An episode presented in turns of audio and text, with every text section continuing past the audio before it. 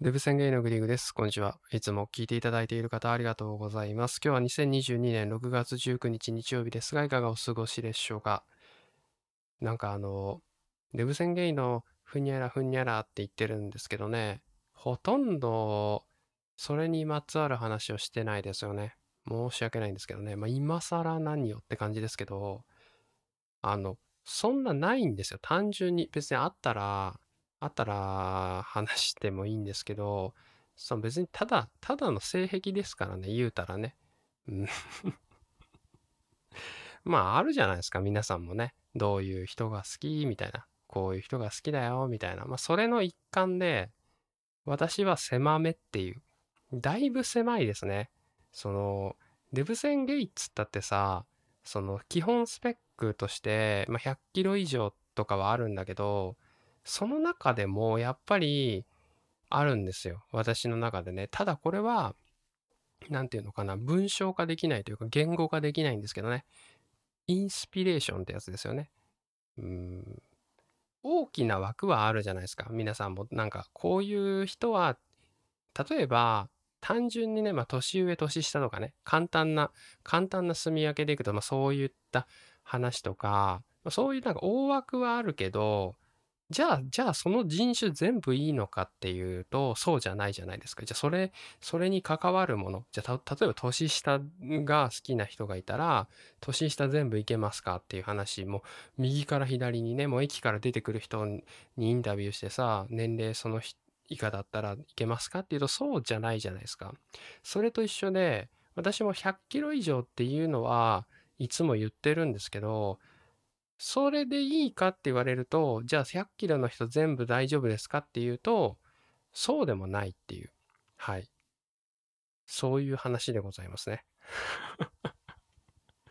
ちょっとまあ無理やりデブ宣言の話をするとこんな感じでございます。今日はね、軽くね、あの、自己紹介させていただいたので、ついでに自己紹介させていただきますが、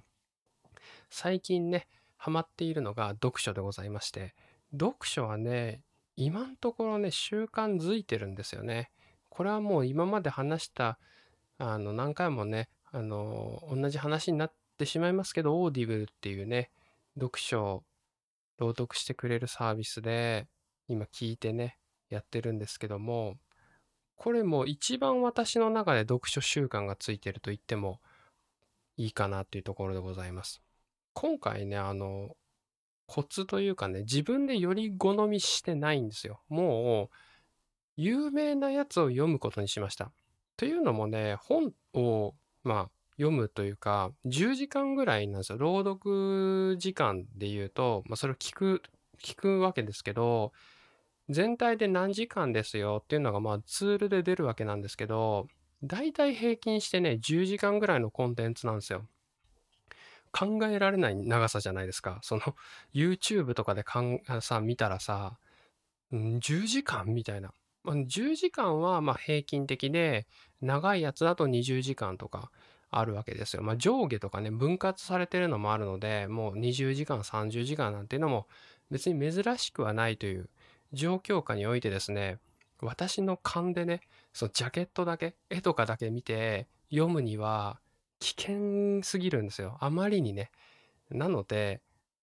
レコメンドをね、本屋大賞っていうね、とてもいいね、あの、なんか、そういうのがあるんですけど、本屋大賞って、まあ、宣伝ですよね。宣伝のための、そういうなんか投票みたいなのがあるんですけどね。まあ、書店員さんが投票するみたいですけどね。1人3票入れれるみたいですよ。1位、2位、3位。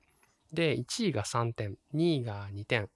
3位が1点。みたいな感じで、そういうふうに1位、2位、3位を全国の書店員さんが投票して、で、それの点数が単純に高かったものから1位から10位みたいな。そういうね、そういう本屋大賞というのがありまして、私それをただ読んでるだけという。これ失敗しないですね、ほんとね。はい。別にオーディブルに限らずね、読書を始めようかなって思ってる方は、結構おすすめですね。なんか読書でさ、失敗するパターンってさ、つまんなかった時ね、単純につまんねえなっていうか、なんか失敗しちゃったなって思った時に、その時間無駄にしたなって思うじゃないですか。だけど、自分で選んでなかったらちょっとダメージ少ないんですよね。人の、人が選んだやつだからみたいな。気軽だし、で、実際そんな書店員さんがめっちゃ1位つけてくる本って面白いに決まってるんですよね。基本的にね。なんで、まあ、外しもしないし、結構このやり方はね、多席にできるので、おすすめでございます。それでは今日はこの辺で失礼します。バイバーイ。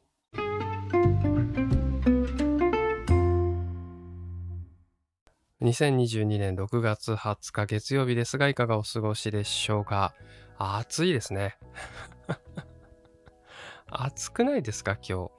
異常な暑さですが、本当にアイス食べたくなりますね。うん、私、あの、食事に関しては、そ一人で食べる食事と、あと外でね、食べる食事って分けてまして、一人でこう質素に食べる食事に関しては、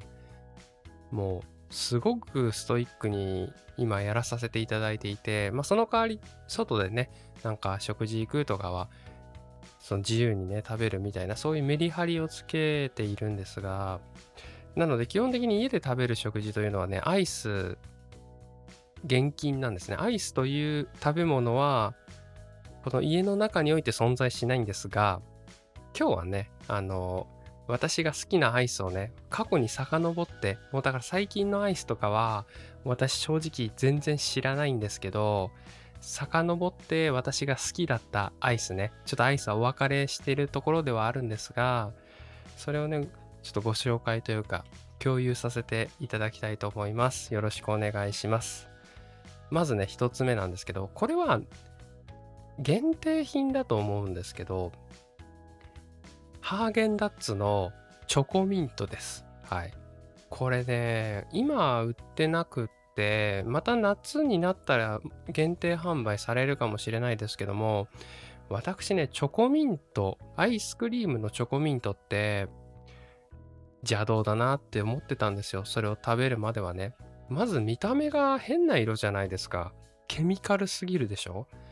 うん、食欲そそらないしなんか他のやつを食べた時に、まあ、歯磨き粉よくよく言いますけど歯磨き粉じゃないかと。まあ、そんなね話もあってずっと好きじゃなかったんですね。でハーゲンダッツからチョコミント味がね出た時にねなんか気になって食べてみたんですよ、うん、ふとね。でそれ食べたらさめちゃくちゃ美味しくてそれをきっかけにいや実はねチョコミントってうまいんじゃないかっていう風に変わってきましてそれ以降ね、私積極的にね、いろんなチョコミントを食べるようになってしまいました。はい。ハーゲンダッツがね、あの、もともとお店がね、あったりもしたんですけど、お店は全部ね、撤退しちゃったんですけど、お店が昔ね、あった時から好きでしたし、お店があるアイスクリーム屋さんだと31とかね、あの、本当にあの、たまにね、昔行ってましたけど、その時も必ずね、チョコミントはね、食べるんですよね。そこからというもの。ということで、チョコミントでございました。続きまして、あの、アイスボックスですね。うん。まあ、アイスボックスは、あの、結構ね、糖質制限でも食べれるっちゃ食べれるアイテムではあるんですよね。糖質低めで、もうほとんど何にも入ってないんですよ、あれって。あの、栄養素で言うとね、カッサカサなんで、ほぼ水みたいな感じなんで、まあ、食べてもいいんですけど、まあ、ちょっと私ね、細かいところ気になっちゃうんで、細かい添加物的なのが気になったりもするので、取らないようにはして、アイス、アイス全体をね、お別れしてるんですが、まあ、そういう意味ではね、なんかダイエット中でも優秀なものなのかなと思いますし、まあ、夏でもね、すごいいいですよね。まさに、まさにこれみたいな。体を冷やしたかったらこれみたいな。あの中学校ぐらいかな。なんかアクエリアスをね、入れてやりましたよね。うん、めちゃくちゃさ、運動した後に、アクエリアス、汚い手で開けてさ、でもベットベトの汚い手で開けて、アクエリアス入れて、ガシャガシャガシャってね、あの、もみもみして、それを食ってましたけど、このガシャガシャしてる間にさ、あの、ちょっとこぼれちゃうんだけどね、あの、やり、調子に乗りすぎるとこぼれちゃうんですけど、みたいなね、そんな記憶がありますね。はい。ということで、アイスボックスでございました。え3つ目ね、最後なんですけど、これね、ちょっとベタなんですけどね、チョコモナカですね。はい。チョコモナカって、私ね、全然通ってこなかったんですよ。なんか、ほんと大人になってからなんですよ。同居人と、あの同居人におすすめされたものなんですけど、これ美味しいよみたいな。でももう、はるか前からありましたね、チョコモナカって。でもなんか、ええー、と思って。アイスなのに、モナカってみたいな。そんななんか、さあ、みたいな。うん、どうなのかなみたいな。って思ってたら、むちゃくちゃうまくって、びっくりしましたね。これなんか、チョコモナカだけ内容薄いんですけど、確かにうまいんですよね。あの、ちょうどなんか、アイスとデザート、あいつは、そのアイスでもあるんだけど、デザートのふりもしてますよね。だから、あの、エクレア感というか、ケーキ感というか、なんかそういうのも相まって、非常にいいポジション、と唯一無二のポジションというかね、ゴリゴリの、その暑い時にその食べるのがアイスボックスのポジションだったら、モナカというのは、またなんか絶妙なラインにいますよね。その、あのデザート、アイス、なん、わかんないけど、はい。と思いました。ということで、えー、私は水を飲みたいと思います。それでは今日はこんなところで失礼します。また明日。バイバーイ。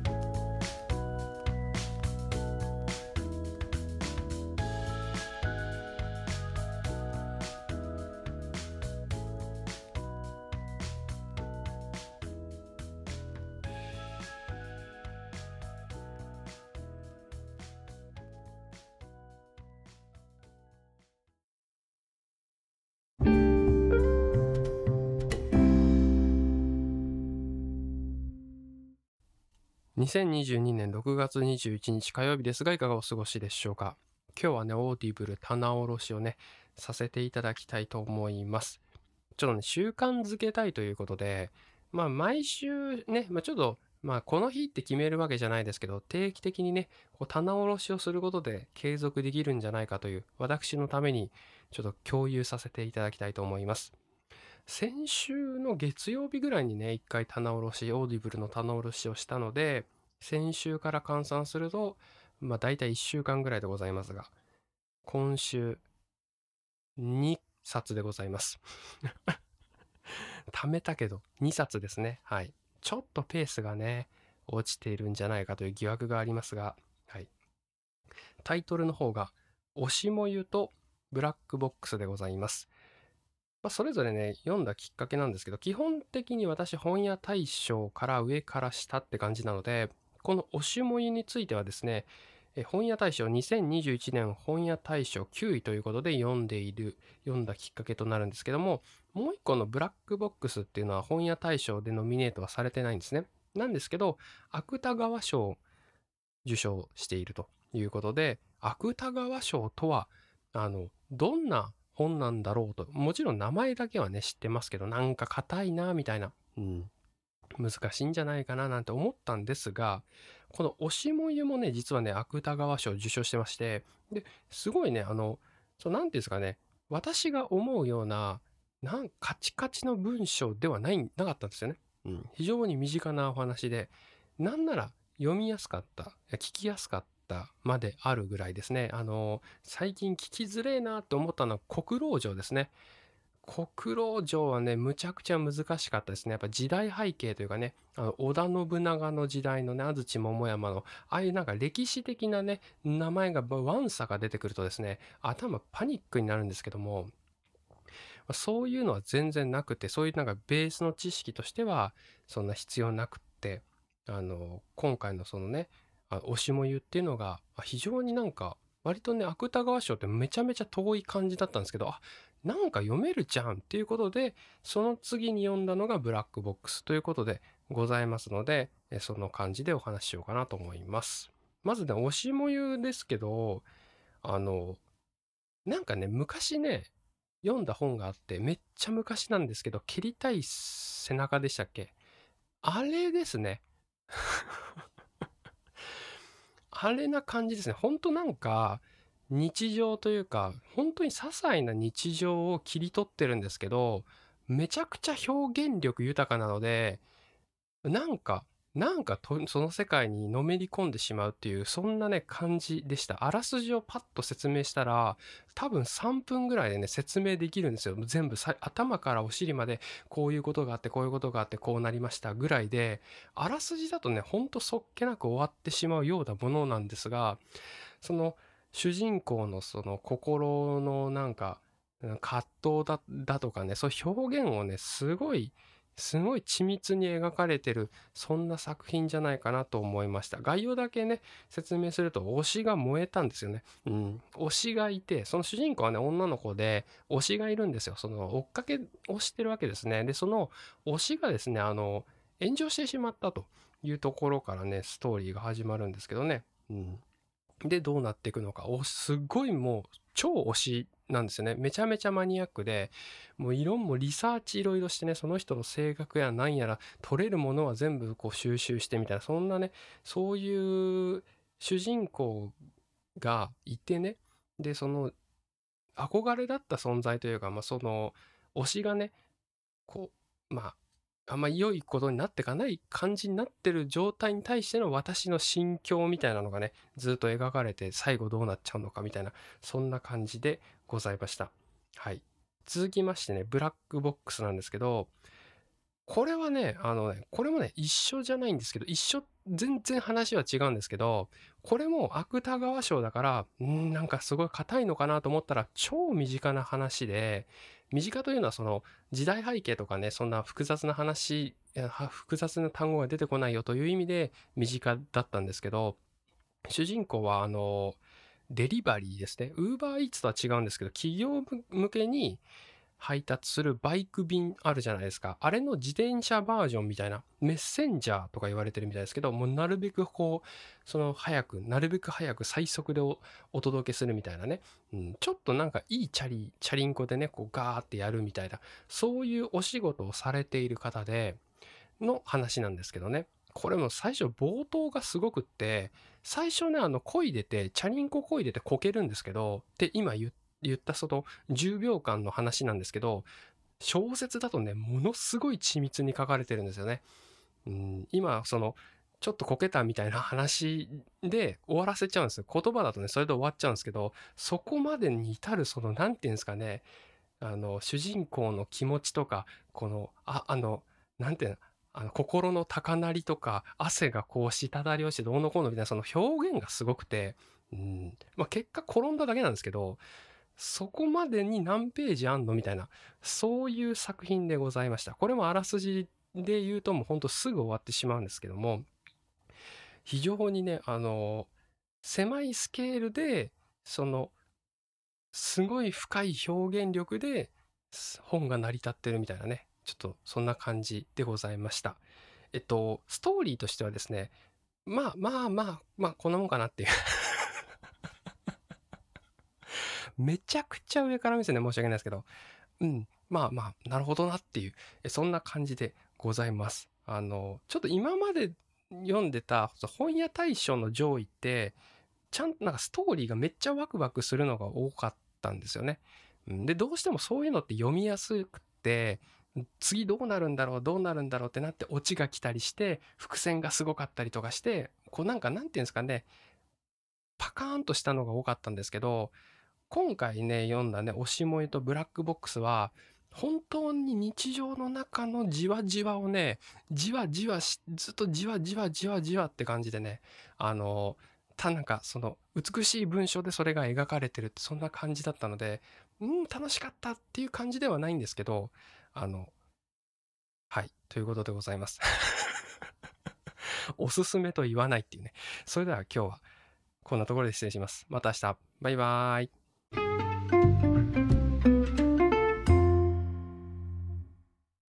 2022年6月22日水曜日ですがいかがお過ごしでしょうか？最近ねあの水をちょっと変えたんですよ、まあ、たまたまねいつもの水が手に入らなかったからイロハスを買ったんですよ。ラベルレスのね。うんあれすごいおしゃれですよね。パッケージがね。うんまあ味がどうってわけじゃないけど別に味はそんななんか水だけどすごくテンションが上がる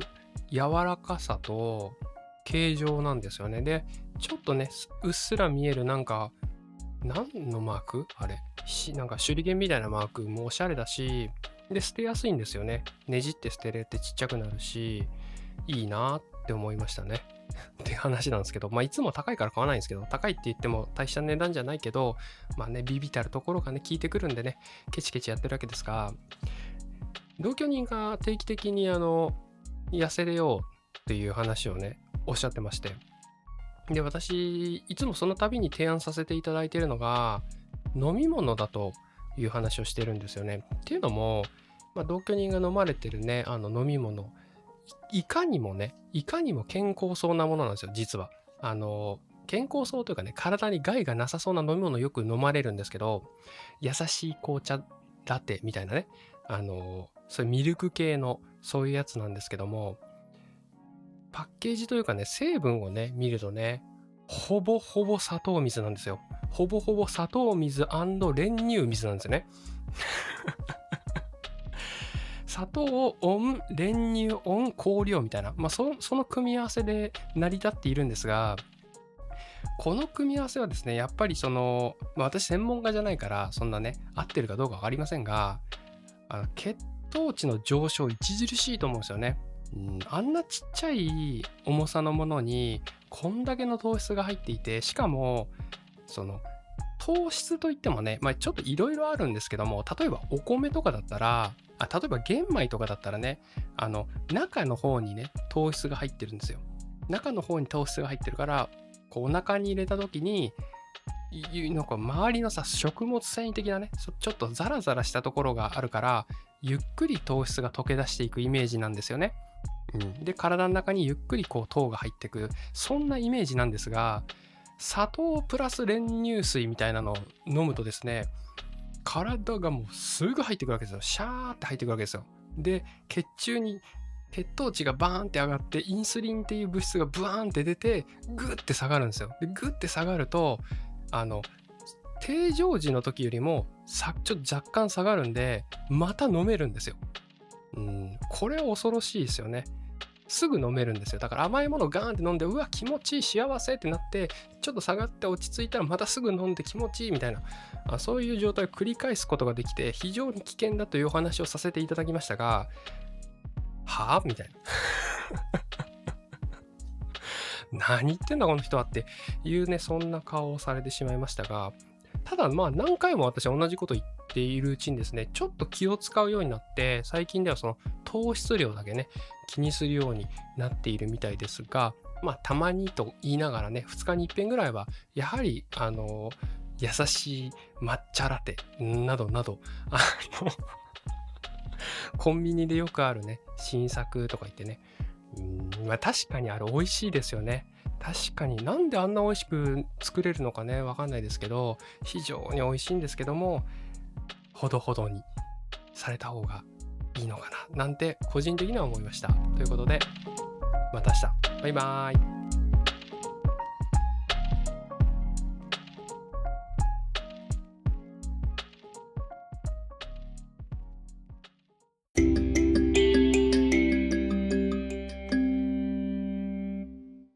2022年6月25日土曜日ですが、いかがお過ごしでしょうか？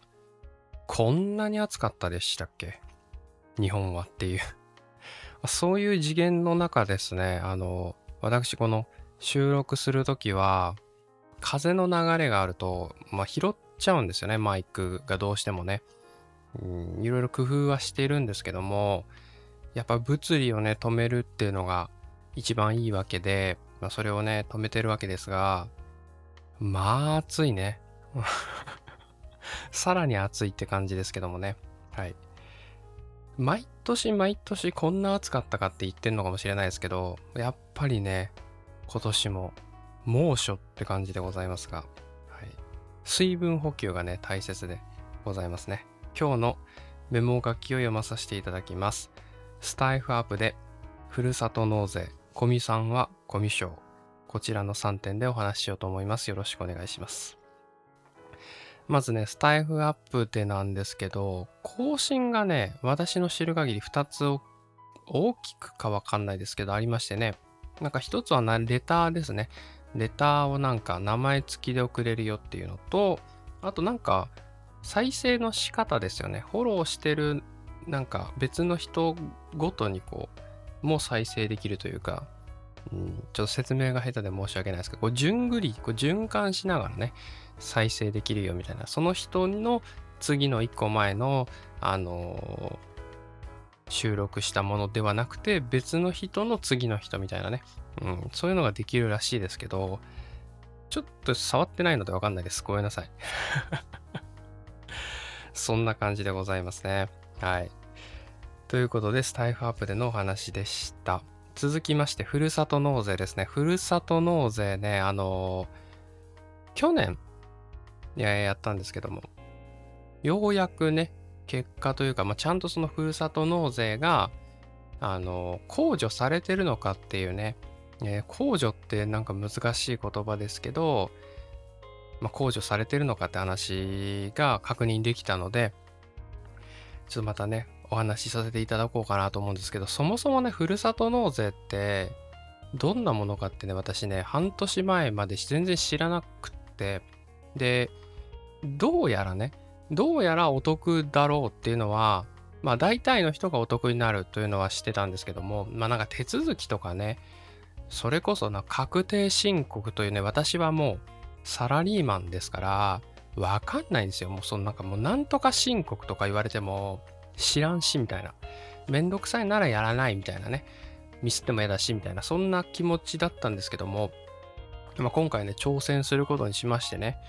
やってみたっていうことですね。まあ、結論から言うとね、もうそんなね、大した話ではなかったです。はい。いろんなね、あの、手順があるので、そしてあの、サイトがね、すごいわかりやすいですね。あの、この同じような悩みを抱えてる人がいっぱいいるっていうのは多分もう分かっていて、運営側もね、例えばサラリーマンで所得がもう会社からもらってる人はこれがいいよとか、なんかもうそそういうなんか、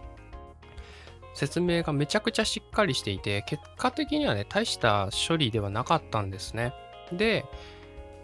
これね、結果というか、ちゃんとできてるかっていうのが分かるのが、その半年後というか、まあ、10、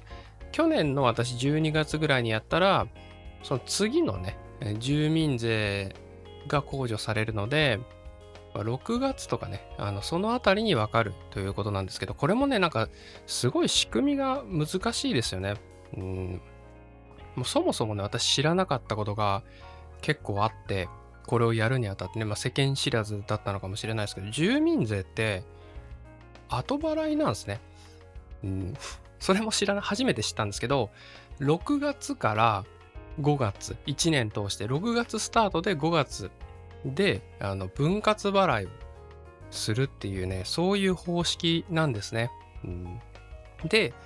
6月にじゃあおいくらか決めましょうっていう話になるわけですよ。で6月から5月にかけてあなたはいくらその住民税を納めなきゃいけないかっていう話になるんですけどそれはその前の年というか前のお給料ねもらってる金額とかから算出されるっていうのもねあの恥ずかしながら今更知りましてだからあのよく新人というかね、その社会人1年目は大丈夫で、2年目からはなんか減ったように見えるなんて確かに聞いたことあるんですけど、これは1年目の時は前のやつがないからっすね。うん。で、2年目からはその1年目のその給金をもとに、あの、じゃああなたはこのぐらいですねっていうのを仮決めして、仮決めというかもう決定して、そこから12分割して、サラリーマンの場合は、会社が勝手に払うっていうね、なんかすごい仕組みですよね。全く制度を知らなくても、自動的に、あの、今、搾取って言いそうになっちゃいましたけど 搾取じゃなくてね、あの、制度としてね、あちゃんと法律を守ることができるっていう仕組みが素晴らしいなと思うんですけど、なんか知らないのは、なんかちょっとね、怖いなっていうのは若干ありましたね。で、話がね、すごい長くなっちゃったんですけど、これを、まあ、その、これがなんでお得になるかって話ですね。うん。話が長くなって申し訳ないですけどね、なんでお得になるかって話なんですけど、この年でその6月に決まりますよね、金額がね。で、6月に決まる、その1個前ですよね。えー、要は、その1個前だから去年の6月から5月の間にどうしてたかっていうのを見てでふるさと納税っていうのはいわゆるその寄付みたいな扱いなので寄付をしているとあ寄付してたからじゃあこの寄付の分はその税金としてねあの控除しますよ。要はその税金の何ですかね枠に入らないようにしてあげるよみたいな感じにこう手続きをしてくれるってことですね。うん、だから事前にその前にそのお金分お金ねいくらかいくらかねいくらかを別の自治体に納めてたらその分は控除されるって感じなんですけど。本来はねそれだけなんですよ。だから別に何ですかね。お金が動いただけで何も起きてないんですけどここで肝となるのがその移動したことによるお礼ですよね。返礼品がもらえるってとこですよね。うん。これが別になんかおまけでもらえるんですけど、それがまあメインに今ね、見えちゃってますけど、それがもらえるもんで移動させたら物がもらえるみたいな、そういう感じになっておりますというところで。ございました。話がぐっちゃぐちゃになってしまいましたが、ふるさと納税のお話でした。はい。まあ、無事にできてたということでね、私の中ではこれはルーティン化して、まあ、12月ぐらいにまたやって、で、6月チェックしてみたいな、そんな感じにしようかななんて思っております。はい。まあなんかね、詳細気になった方はね、ふるさと納税で調べていただければもうめちゃくちゃいい説明資料というかね、もう業者さんがね、めちゃくちゃ待ち構えてますから、あ楽天とか、あのいろんなね、楽天をはじめとした様々な業者が待ち構えていますからね、ググっていただければ、ワンサが出ると思います。えー、今日はね、コンテンツ紹介なんですけど、最近ね、正直映画見れてなくって、申し訳ないんですけど、ね、映画全然見れてなくて、 Audible ばっかり聞いてるからですね、理由としては。うん、だからなんかこう、一本の映画っていうよりは、本ばっかり聞いてる感じなんですけど、なんで、ちょっとアニメになりますね。アニメは、あの、同居人と夜見る習慣が何個かあって、で、なんかそれの一つで、今回は見始めてるというか、もう今最新まで見ていて、更新中なのかな？ちょうど終わったのかちょっと忘れちゃいましたけど、まあ、そんな感じでございます。雑で申し訳ないですけど。コミさんはコミショこれあの、ネットフリックス以外でも見れると思いますけども、どういう話かっていうと、まあ、ざっくり言うと、高木さんと一緒ですね。からかい上手の高木さんと、まあ、ちょっと似た感じの、その学園の中でのハートフルコメディっていう、そういうジャンルでございます。主人公の、まあ、小見さんが主人公っぽいんですけど、まあ、その、そのね、サイドの男の子、まあ名前めっちゃ今ど忘れちゃったんですけど、そのサイドの男の子がまあ基本メインキャラですね。小見さんっていうのはめちゃくちゃ美人で、で、もう何ていうんですかね、こう歩いてるだけでこうみんなが見ちゃうみたいな、そんな存在なんですけども、実はですね、あの、コミュ障なんですよ。で、こうなんか話しかけづらいオーラをまとってるんですけど、それは話しかけづらいオーラをまとってるわけじゃなくて、本当は小見さんはめちゃくちゃ緊張していると。中身はもう、もうガクガク震えてるからなんか喋れなかったりとか、こうなんか冷たいこう目で見ちゃったりとか、まあ、そういうね、そういうキャラクターなんですね。うん、だから、小見さんが喋るシーンってね、ほとんどないんですけど、基本的に筆談をするんですね。はい。なので、その脇にいるね、主人公が基本通訳するんですけども、なぜか主人公は、こう、小見さんの気持ちがね、わかるんですよ。あのー、別にその、筆談をせずとも、こういうふうに思ってんのかなとか、その些細なその、なんていうんですかね、表情の違いとかで、なぜか理解してしまうという主人公なんですね。で、まあそれが最初ね、1話でそう通じる部分があって、で小見さんはね、実は何がしたいかっていうとね、友達を作りたいという目標がありまして、うん。もう喋れなくて筆談しかほぼできないけど、友達を作りたいというね、すごい目標があって、で、主人公がですね、それに協力するよっていう感じで、こう、頑張っていく。まあ、そうするといろんなね、いろんな仲間がこう、できていくって、そんな話でございます。非常に、ね、見やすいので、おすすめです。ということで今日はこの辺で失礼します。また明日。バイバーイ。